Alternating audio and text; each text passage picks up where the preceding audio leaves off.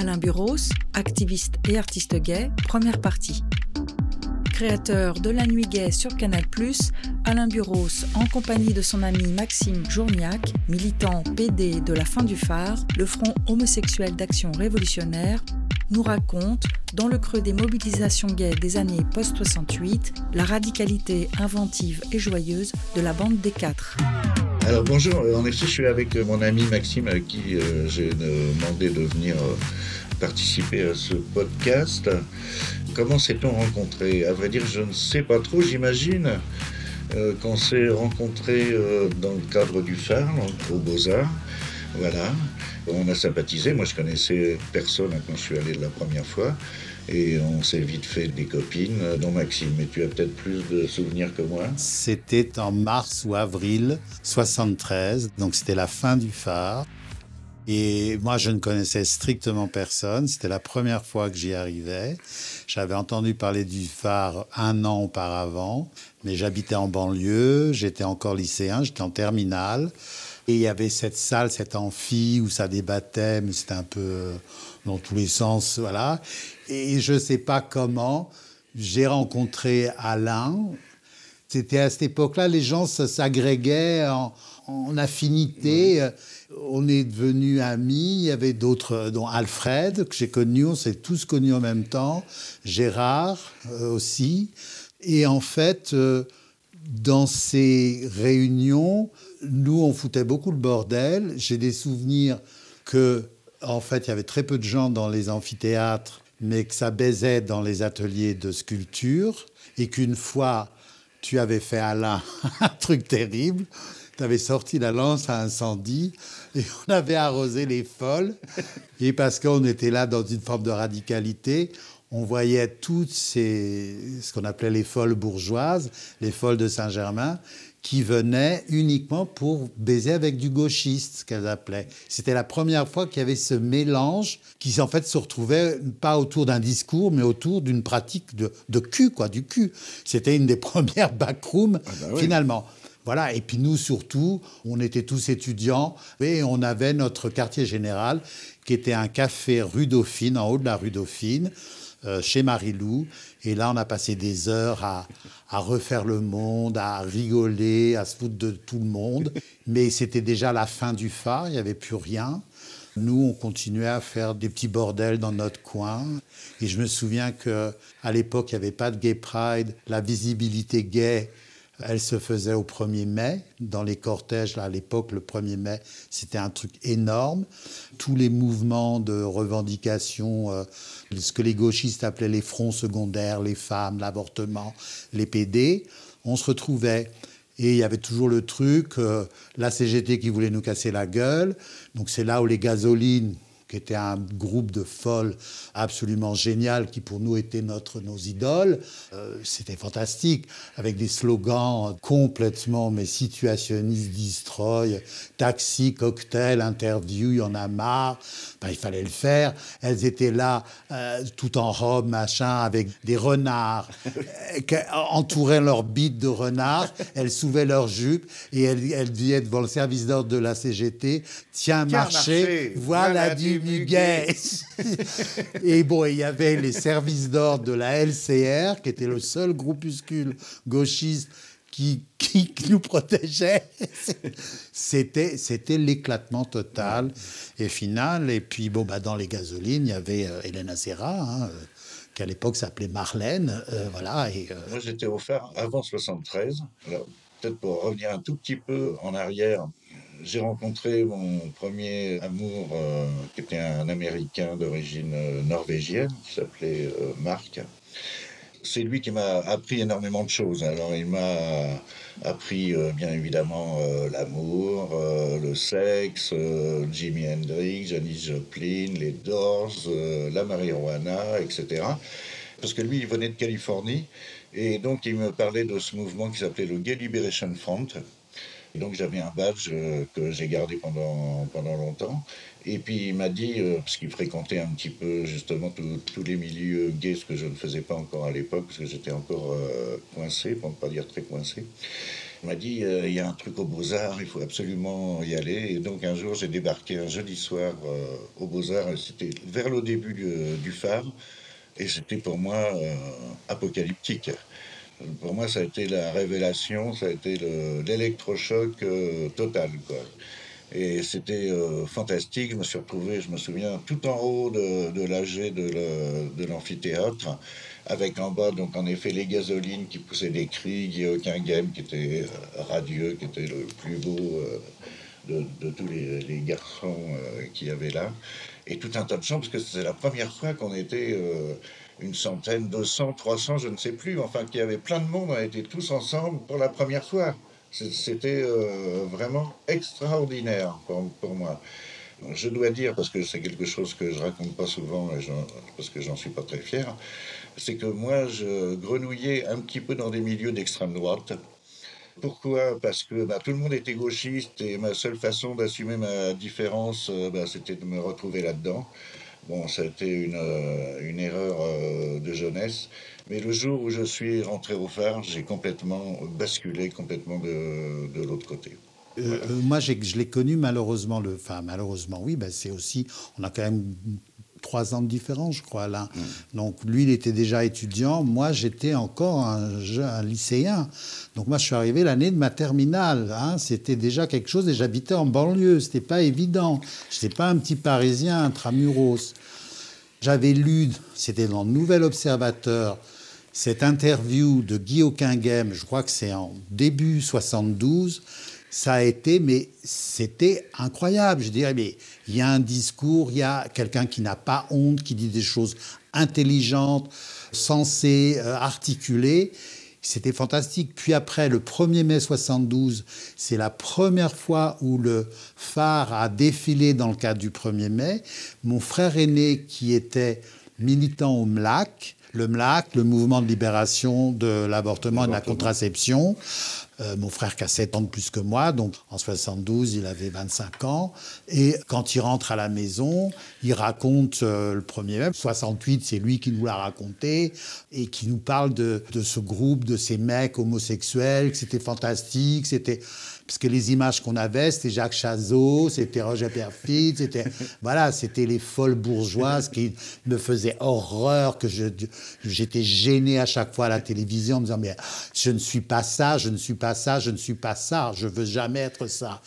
Et mon frère, qui avait compris que j'étais pédé, de disait, on en a parlé des années après, m'a dit, mais si je disais ça, c'était pour t'apporter une forme de soutien. Il y a de la pudeur, comme dans beaucoup de familles, mais je l'ai senti comme ça, que c'était un encouragement de la part de mon frère, c'est OK. Et donc après, moi, je rongeais mon frein et tout. Et en fait, huit, neuf mois plus tard, j'ai franchi le cap et je suis allé au phare. Une fois qu'on était au phare, qui était quand même un grand bordel euh, anarchique, les, gens essayaient de se structurer euh, plus ou moins en fonction des, affinités. Et donc moi je me souviens, il y avait deux journaux qui s'étaient créés euh, pratiquement tout à fait à la même époque, hein, euh, qui était Le Fléau Social, qui était dirigé par Alain Flegg. Donc je me souviens avoir été une fois à une réunion. Et puis l'Antinorme, qui était dirigé donc par ce mec un peu trouble et tout qui s'appelle Guy Maes. Donc finalement moi je suis plutôt resté dans l'Antinorme. Il y avait des réunions de, cellules, hein, comme, on, disait euh, à l'époque, euh, des comités sexpol euh, après, par la suite. Et là, j'ai rencontré des gens formidables comme Françoise Daubonne, Daniel Guérin. Mm. Et puis tout un tas de, gens qui venaient et qui, voilà, qui structuraient un peu leur, leur pensée post-fariste. Et donc c'est dans, dans ce cadre-là, en effet, qu'il y a eu cet épisode de La poubelle. Il y en a un qui m'a traité de pédé. Oui. Oui. Juin ou juillet 73, il fait beau et presque nuit sur Paris. Notre petite bande qui s'est connue au phare se promène.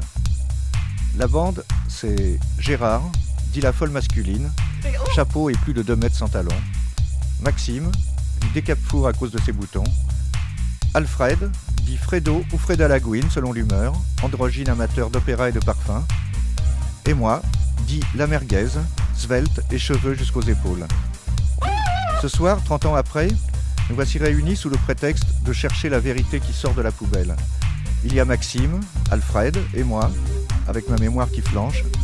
Il manque Gérard, disparu, mais sa compagne et un de ses fils sont avec nous. C'est pour Gérard que nous allons crier encore une fois On se retrouvait alors tous les jours pour refaire le monde au bar des artistes chez Marilou. Et c'est probablement en sortant de chez elle que nous apercevons Jean Poiret à la terrasse d'un restaurant, La Cannelle.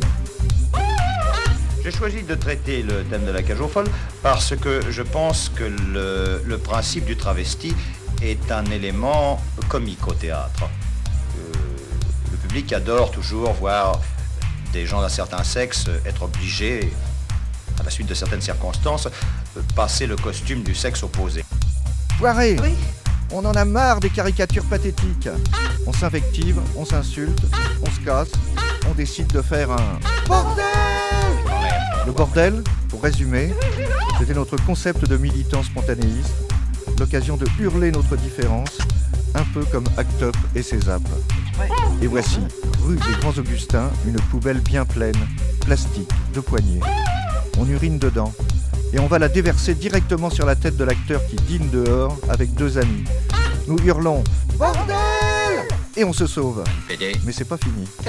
Deux heures après, on n'a pas pu s'empêcher de repasser devant le restaurant. Et évidemment, au moment où Poiret en ressort, avec des vêtements tout neufs. Il saute dans sa belle voiture rapide et nous poursuit jusqu'à Place Dauphine, où nous nous éparpillons. Porte cochère, escalier, parking et buissons. Moi, je crois que j'étais encore dans les buissons. Ah oui, on l'a détesté, la cage aux folles. Surtout la cage. Car folle, on l'était belles et bien, mais folle révolutionnaire. Si je suis folle, c'est pour ne pas être fou. Être plus folle que Zaza. Mais la pièce, personne n'avait été la voir. De toute façon, on n'avait à l'époque ni fric ni relation. Et puis, on a adoré les films de Divine, avant de voir celui de la cage aux folles. Mais maintenant, c'est vrai, Zaza nous fait bien rire. On trouverait ça presque avant-gardiste. Les pédales douces, vous croyez que ça va nous faire rigoler dans 10 ans Une autre chose me tracasse. S'il est sûr que Gérard et moi étions présents, Maxime et Alfred affirment n'avoir pas participé au bordel Pourtant, chacun est persuadé que l'autre y était, et tous deux connaissent l'histoire par cœur. Alors, en ce cas, Qui a jeté la poubelle Qui a jeté la poubelle avec euh, Gérard et moi-même Voilà. Bon, maintenant, on sait bien, c'est l'intégration, l'homoparentalité, le pouvoir d'achat des PD, le maire de Paris Il faut que je prévienne monsieur le maire. Il est mort. et la Gay Pride, derrière laquelle passent les camions poubelles pour ramasser les tracts, les confettis et les plumes. Le poison, c'est pour moi. Poiret n'est plus, Gérard non plus, ni Marc, ni Philippe que j'ai tant aimé. Bordel C'est toi qui as traité mon copain de PD Voilà, alors la poubelle, euh, Maxime donc euh, n'y participait pas. J'ai participé à la préparation de l'idée, mais je n'ai pas participé à l'action. Et c'était pas vraiment en lien avec l'antinorme, c'était dans cette dans cette exubérance, il y avait donc cette pièce de théâtre, La Cage aux Folles, qui se jouait au théâtre du Palais Royal. Et bien sûr, nous n'y étions jamais allés parce que bon, on n'avait pas le pognon pour se payer euh, une entrée. Mais on avait décidé que c'était une pièce oppressive, qui avait une représentation bourgeoise et stéréotypée de l'homosexualité. Ça nous rendait très en colère. Et donc, on avait décidé qu'on allait faire une action contre Jean Poiret. Il y avait toute l'idée qu'on allait euh, foutre un bordel dans le théâtre, parce qu'après les AG du phare, on se retrouvait dans ce café, côté de la rue Bonaparte, là, je sais pas, La Palette, qui n'était pas de, le, le café branché que c'est devenu par la suite. Voilà, C'était un petit café euh, sympa, bon, d'étudiants. Et on avait, on avait déliré là-dessus. Et puis c'était retombé comme un soufflet, comme souvent toutes nos idées complètement euh, farfelues qu'on avait, mais qui étaient très drôles. Et ce qui s'est passé, c'est qu'un jour, toi avec Alfred et Gérard, place Dauphine, vous tombez sur Poiret qui est en train de dîner en terrasse avec deux ou trois autres personnes. Donc on le voit, on l'invective, il nous invective. On n'est pas content du tout. On se met dans la rue d'à côté. On repère des poubelles euh, bien garnies, qui à l'époque c'était des grandes, grandes poubelles. Et euh, on fait pipi dedans. Et euh, à deux, on prend la poubelle parce que c'était vraiment des grosses poubelles. Et comme il dînait euh, en terrasse, donc on prend la poubelle et on lui met directement sur la tête. donc, et on se sauve évidemment, tout de suite, en criant je ne sais plus quoi, bordel Et ça, ça, c'est la première partie. La, la deuxième partie, c'est qu'une heure après, les assassins revenant sur les lieux du crime, on repasse et euh, il y avait notre ami Gérard qui faisait deux mètres de haut, il était facilement très repérable.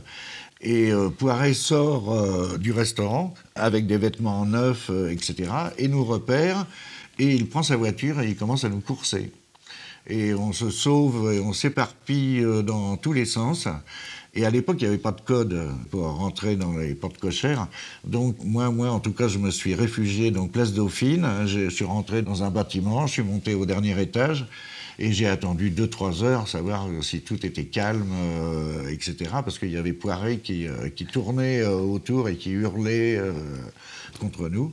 Et on s'est tous éparpillés. Alors à un moment, je me suis retrouvé dans les buissons et après, je me suis sauvé donc, dans la porte cochère. Et, euh, et voilà, on s'est tous retrouvés euh, le lendemain pour se euh, raconter nos, histoires, tout le monde ayant euh, flippé quand même, parce que bon, on, avait eu quand même un petit peu peur. Mais on était très contents de, de notre action. Ce qui a motivé la vengeance de la poubelle, c'est quand il y a eu cette altercation, le dénonçant qu'il faisait un truc homophobe, blablabla. Lui, il vous a traité de sale pédé. Il a eu pour le, il a eu pour le coup des propos extrêmement insultants. Voilà. On n'a eu aucune discussion euh, possible. Il nous a jetés comme des malpropres, comme des pauvres folles euh, que nous étions, d'ailleurs. Et donc, ça ne nous a pas plu du tout. Il aurait dû au contraire vous dire je vous donne je, non mais je vous donne des invitations. Vous verrez après nous parlerons du spectacle. Bon voilà mais non ça a été euh, bon je pense que la façon dont vous l'avez abordé ne devait pas être très sympathique mais euh, du coup lui il a répondu au même niveau euh, en vous insultant de sale pédé et de je sais pas quoi. J'ai écrit un texte donc sous le pseudonyme que j'avais à l'époque, qui était mon premier pseudonyme de Merguez. parce qu'à l'époque quand on n'avait pas de sous, on allait manger dans les couscous, c'était le truc le moins cher. Et Alain prenait toujours un couscous merguez. Donc lui, mère, parce que on mettait tout au féminin. Donc alors, la merguez, c'était la mère, M-E-R-E, gaise. Donc c'était... Mais ça venait du fait qu'il mangeait beaucoup de couscous avec de la merguez. Notre fiche cuisine, la poubelle garnie. Prendre un vendredi soir et des copains du phare, par hasard dénicher en traînant sur les quais un poiré attablé. Tenter de discuter, vous laisser insulter. Petit con, enculé, partez ou gare aux flics. Pensez à tout ce fric et à tous ces millions gagnés par l'histrion sur le dos des pédales qu'il supporte si mal. Attends un peu, ma pute. Pendant 30 minutes, tu vas voir les PD, ils vont te mitonner une bonne recette à la sauce tapette. Poiret bouffe et rigole, vantant sa cage aux folles, bouffi sous son rimel au resto La Cannelle. Repérer la poubelle paraissant la plus belle, bien trier les ordures, prendre les plus impures, un kilo d'épluchures et autres pourritures, au camembert moisi, ajouter trois pipis. Un bon parfum de tasse, il a pas plus dégueulasse. Des morceaux putréfiés de barbac faisandé, du vieux café moulu et divers détritus, tampax qui dégoulinent, mélangés à l'urine. Quelques crachats glaireux, des Kleenex tout morveux, plus un tas d'immondices pour épicer la pisse. Une bouteille vide vous fera très sordide, enfin des fleurs fanées, vous restez distingué. Maintenant, on va rire, c'est tout prêt à servir. Avant d'offrir ce plat, ô combien délicat, on se bouche le nez pour ne pas dégueuler. Mon Dieu, quelle puanteur. Allez les gars, c'est l'heure. Attendre d'être seul, tout lui foutre à la gueule, et vas-y que je te cours pendant qu'il vous savoure ce mets fort délicieux, mijoté pour monsieur. Ça dit crever pédé quand ça se fait bourrer dans la loge au théâtre. Misérable bellâtre parodiant les tentouses pour mieux se faire du flouze. Et alors, mère Poiré, bien passé ta soirée?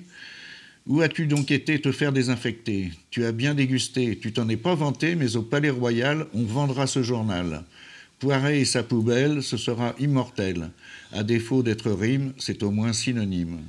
Ce n'est que le début d'une série qui pue. Pour quel prochain pourri notre poubelle garnie Signé votre cordon rose, merguez, maître queue de l'antinorme. Je m'étais bien amusé à écrire ça. Bon, c'est un poème. C'est génial, c'est génial. C'est paru quand Ben, c'est paru dans l'antinorme. euh, Fin 73. Je le vendais. J'étais en histoire à Tolbiac. Et c'est là que je me suis branché avec tous les trotskars du coin. Et euh, eux, ils vendaient rouge et moi, je vendais l'antinorme avec toi et deux, trois autres folles. Rue de la Huchette, tout ça. Voilà. Et on faisait un bordel euh, monstrueux, comme toujours. Quand même, quand il y a eu un grand, à la mutualité, un grand meeting, euh, c'est la première fois, tu avais interpellé euh, Krivine en disant, mais oui, où tu parlais de l'homophobie, le fait que les militants qui étaient gays pouvaient pas le dire dans, l'organisation et que ça avait fait tout un, tout un pataquès. Moi, je me souviens tout à fait de ça. On était allé à ce meeting. C'était pour dénoncer l'homophobie euh, régnante dans, comme elle régnait partout. Oui, oui, il est partout. Le phare a été officiellement dissous, je crois, en septembre 74. Euh, c'était bon, on a été foutu à la porte. Enfin, le phare a été foutu à la porte de, de- des beaux arts et tout. Il y a eu une interdiction de la police, je sais plus trop quoi. Mais il, il passait strictement plus rien, bah non. si ce n'est que des mecs venaient le vendredi Juste soir la baiser, euh, voilà, hein, le, le jeudi soir, voilà. Nous, on n'y allait plus Non. puisque, en fait, on était dans le truc de l'antinorme. Bon, au printemps 74, c'était terminé l'antinorme. Février, le dernier numéro, il y a eu trois. Et ensuite, il n'y avait strictement plus rien qui se passait.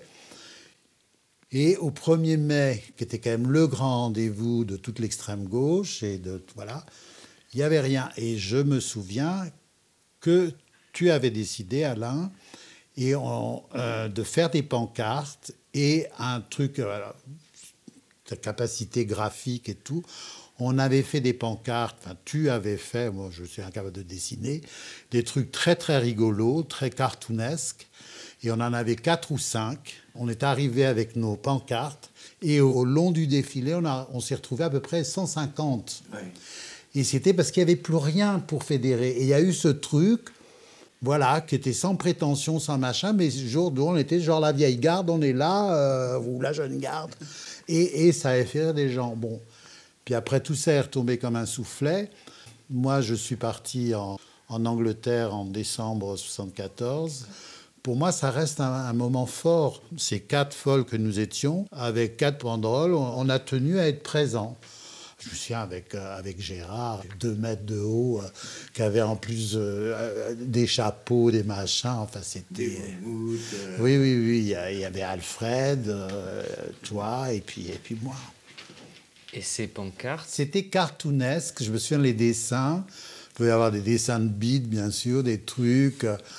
Le- notre simple fait d'être et de revendiquer ce que nous étions, pour nous, c'était politique. Et on tirait ça du féminisme, des- des- des- de la lutte des femmes. Et dire je suis une femme et je ne suis pas une victime et je ne suis pas je ne sais pas quoi, c'était politique. Et notre corps, notre sexualité est politique. Non? Oui, tout à fait. Oui, bien sûr.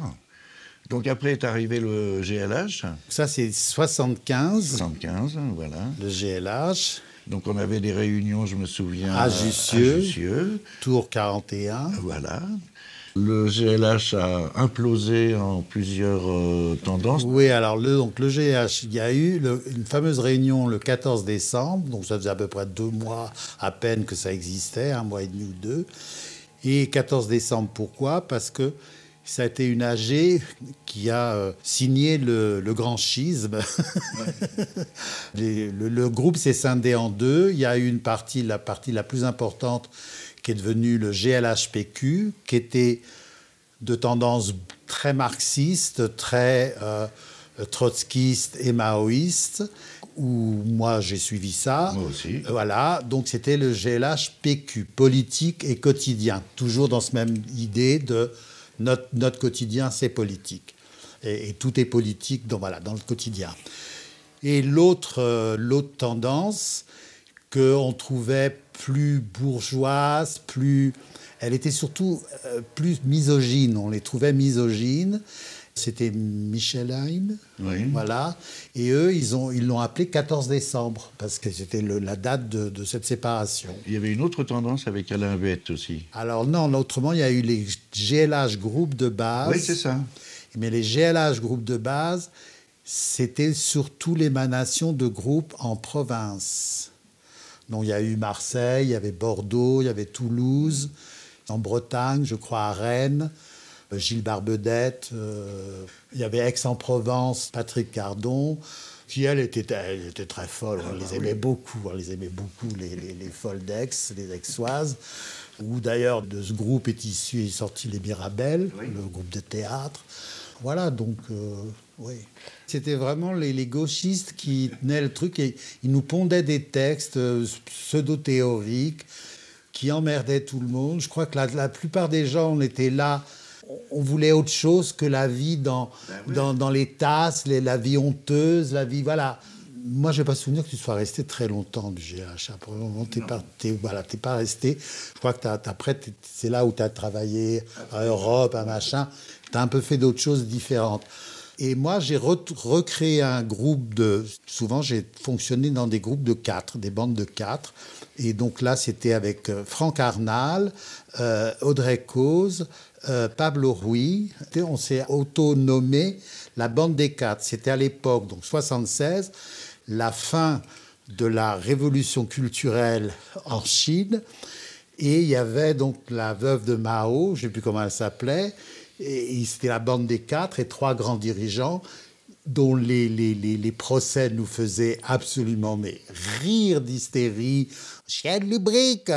Et nous, on avait créé un comité de défense de la bande des quatre et on passait notre temps à foutre le bordel, à nouveau euh, le bordel. Oui, parce qu'il faut dire que donc euh, notre mot d'ordre c'était bordel. Mais c'est à cette époque qu'il y a le, le coup de l'Apollinaire quand même. Oui, ça c'est printemps 76. Allez, raconte-nous, tu le racontes si bien. Ben non, donc il y a cette action qui est décidée en Assemblée générale parce que il se trouve, je crois que c'était Jean Le Bitou qui amène cette idée que dans ce café de Saint-Germain-des-Prés, sur le boulevard Saint-Germain, l'Apollinaire, euh, que était un café euh, assez connu, quoi, voilà, que- qui n'existe plus, que les serveurs auraient eu des euh, attitudes homophobes vis-à-vis de clients PD, alors qu'on était au cœur de- du, du Paris PD. C'était, À l'époque, c'était Saint-Germain-des-Prés. Euh, les tapins, ils étaient devant le drugstore du Saint-Germain-des-Prés, qui n'existe plus. Tout était centré, concentré là. Les clubs, c'était rue Sainte-Anne, bon, mais en tout cas, la vie, la vie de café, tout, c'était là. Donc euh, Jean Le Bitou propose un scénario, une mise en scène. Il est assis à, à- à la terrasse de l'Apollinaire. Son petit copain passe, tout ça est bien sûr arrangé. Ils se font signe, comme si, voilà, ils se rencontrent sur le boulevard. Salut, t'es là, ben, assieds-toi. Et ils s'embrassent, ils se comportent comme deux amants. À l'époque, il n'y avait pas de visibilité gay. Hein. Et donc, c'était un truc de visibilité gay pour provoquer la réaction des gens du café. Alors, moi, je ne sais pas du tout s'il y a eu de réaction. Toujours est-il qu'on était une bonne dizaine, une petite quinzaine dans les parages. On est arrivé, on a commencé à crier, à foutre du bordel, renverser des tables. Enfin, tout ça était assez gentillet hein, par rapport à ce qu'on a pu voir par la suite d'autres mouvements euh, radicaux. Nous, on était quand même des gentils. Mais si ce n'est que dans l'affaire, eh ben, il y a une vitrine qui a été cassée, c'est Alain, qui, je ne sais pas comment, il a fait son coup. J'étais très, très, très énervé et je me souviens que j'avais des baskets euh, à l'époque et j'ai donné un grand coup de basket dans la vitre qui s'est euh, effondré euh, d'un seul coup et que j'ai eu euh, très très peur d'avoir les pieds coupés et que je me suis enfui, que j'ai couru pendant des Bah, kilomètres plus, après, euh, poursuivi par les serveurs. On est tous partis comme, comme une volée de moineaux. C'était un peu. C'était Voilà. c'était une action comme ça, mais, mais autrement des actions, qu'est-ce qu'il y a eu? Il y a eu si, il y a eu quand même le 24 avril 76, où Jean Le Bitou et quelques militants du GLH sont allés au mémorial de la déportation, parce que c'est la journée euh, mondiale de la déportation pour déposer une gerbe pour les homosexuels, les triangles roses. Il y a eu des vieux déportés qui ont piétiné la gerbe, qui ont fichu les PD dehors. Donc ça, ça a été vraiment, enfin pour nous, ça a été un énorme scandale. Et c'est là que Jean a vraiment pris en compte cette histoire de la, de la mémoire des déportés gays, des déportés homosexuels. Et du coup, il a fait ce livre, euh, La mémoire de Pierre Selle. Pierre. Pierre Steele, Steele, Selle. Selle. Et il a fait ce bouquin qui a eu le, le mérite de rappeler, puisque voilà, c'était en plus, on était dans ces époques où il y avait vraiment la mémoire qui revenait, la mémoire de la déportation et tout, puisque euh, la déportation, c'était que euh, les résistants, les machins, euh, les juifs, on avait tout ça sous le tapis. Alors quant au PD, les tziganes, les, les psychiatriques et les machins, ça, personne n'en parlait. Et c'est à partir de, ce- de ces années-là que que ça était paru. C'était aussi dans tout ce mouvement de, de l'université de Vincennes, de- des travaux de, de Foucault. euh, tout ça baignait dans, un, dans quelque chose d'idéologique où il y avait vraiment euh, la volonté de décrypter tous ces phénomènes d'oppression. et le silence est une façon d'opprimer les gens quand on les rend silencieux. Voilà, donc ça c'était euh, c'était important. Et je me souviens d'une autre action, je ne sais pas si tu y étais aussi, c'est euh, on avait investi euh, la rue Sainte-Anne pour euh, protester euh, contre justement l'homosexualité euh, comme euh, marchandise et comme euh, ghetto, puisque euh, à l'époque c'était l'endroit où tout le monde Ouais, se oui. retrouvait après avoir été faire un tour aux Tuileries, bien évidemment, et où il y avait ces trois clubs qui s'appelaient Le Colonie et le 7, le PIMS, il a été ouais. Et à l'époque, rue Sainte-Anne, on était quand même quelques-uns à y aller, mais c'était tellement cher, donc on allait se bourrer la gueule, on se prenait des bières au Royal Opéra, voilà, qui existe toujours, et on arrivait un peu éméché, et puis le jeu, je me je me souviens au 7, c'était début 77. Le truc au 7, c'était de piquer les verres des, des bourges, comme on disait. Donc, on- ce qui fait qu'on était malade très rapidement. Moi, je n'avais pas l'habitude de boire. Bon, et puis moi, très vite, j'avoue que j'adorais la, musique. Donc, au PIMS, il y avait une musique, euh, c'était vraiment la musique disco qui était vraiment int- intéressante. Il y avait ce, DJ euh, noir euh, américain qui était vraiment bien, je oublié le nom. Donc j'y allais. Bien sûr, j'étais critique par rapport au modèle commercial et tout. Moi, mais j'allais plutôt du côté du Bronx où il y avait la première backroom. bon, il y a eu bon, bien sûr l'ouverture du Palace, 78. euh, Et puis il y avait surtout le Manhattan. Alors là, c'était le début des mecs clones américains. Donc en fait, ce qui se passe, c'est que il y a le marais qui se développe avec des cafés. Mais ça devient vraiment des lieux de vie, des vieux conviviaux. Il y a eu tous ces cafés qui étaient vraiment des cafés où là, les gens socialisaient comme on va dans un café. Il y avait un peu de drague, mais c'était pas lourdingue comme c'est devenu par la suite, les cox, les, les, les quetzals, les machins, les trucs. C'était bon, il y avait trois, quatre cafés comme ça. C'était le duplex. Voilà, le duplex, voilà. Euh, rue du Plate, c'était oui, c'était le village, euh, rue du Le Plate. village, oui. Et puis il y avait euh, celui-là qui avait un hôtel au-dessus, là, à l'angle avec la rue Sainte-Croix de la Botonnerie. Le central. Le Central, Il y avait ce lieu où on pouvait vivre, on pouvait vivre, les gens pouvaient être eux-mêmes. Il y avait moins cette urgence de se retrouver dans la militance. Il y a quand même eu les élections euh, législatives de 78, où il y a eu trois candidatures gays il y a eu cette idée de porter vraiment sur la place publique, au niveau politique des élections législatives, euh, l'homosexualité. Donc sur Paris, il y a eu deux candidats. Il y en a eu un à Aix, c'était Cardon. Et puis à Paris, il y avait, je me souviens, Jean Libitou, qui était dans le 18e, ou non, euh, qui était avec Alain Huette, non, parce qu'il y avait Alain Huette, Jean Libitou, et il y a eu François Graille dans le 6e. Voilà. Moi, personnellement, j'y croyais pas à ce truc. Je trouvais que c'était bon. Et après, moi, ce que j'ai observé, c'est à partir de 80 et surtout 81, bon, à partir de 80-81, il y a vraiment eu l'ouverture, et surtout après 81, l'élection de Mitterrand, les, le truc de de on arrête d'emmerder les PD et tout. Il y a eu là une explosion des boîtes, des backrooms, des machins. Donc là, du coup, les PD, ils devenaient des consommateurs. hein. C'était la notion de communauté, tout ça, de, de revendication.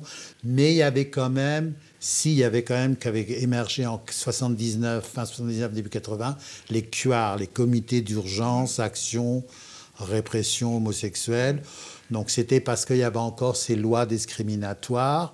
Voilà, on était encore sous, le, sous les lois de Vichy, qui a été renforcée par, euh, par De Gaulle et Mirguet, et d'où le fléau social, d'où le nom du journal, puisque on était dans la liste, l'homosexualité était dans la liste des fléaux sociaux, donc le fléau social, qui était l'alcoolisme, le, la, tuberculose. et l'homosexualité. Euh, bonjour euh, le truc. Et, et c'est vrai qu'il y a eu un phénomène de, de ces premiers gays ben, on avait déjà bientôt presque 30 ans, enfin on avait 20, 27, 28 ans, on en avait un peu marre, on, développait nos vies. Donc toi, tu as, voilà. bossé, je suis parti aux États-Unis, euh, voilà, donc je regardais tout ça un peu. Bon, puis très vite est arrivé le sida, enfin en tout cas pour moi, euh, ça a été, c'était le sida, et voilà, c'était le sida. Et euh, je pense aussi que ça, ça a été un ça a été un frein à la, mobilisation.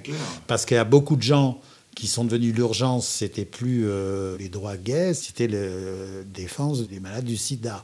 Et paradoxalement, plus tard, à partir de la des début 90, parce que cette horrible horreur qui était le sida, enfin qui, qui est toujours le sida, mais enfin bon, c'est moins horrible en tout cas chez nous, il y a eu les droits qui ont émergé la demande de le Pax, le mariage, l'adoption, toutes ces choses-là.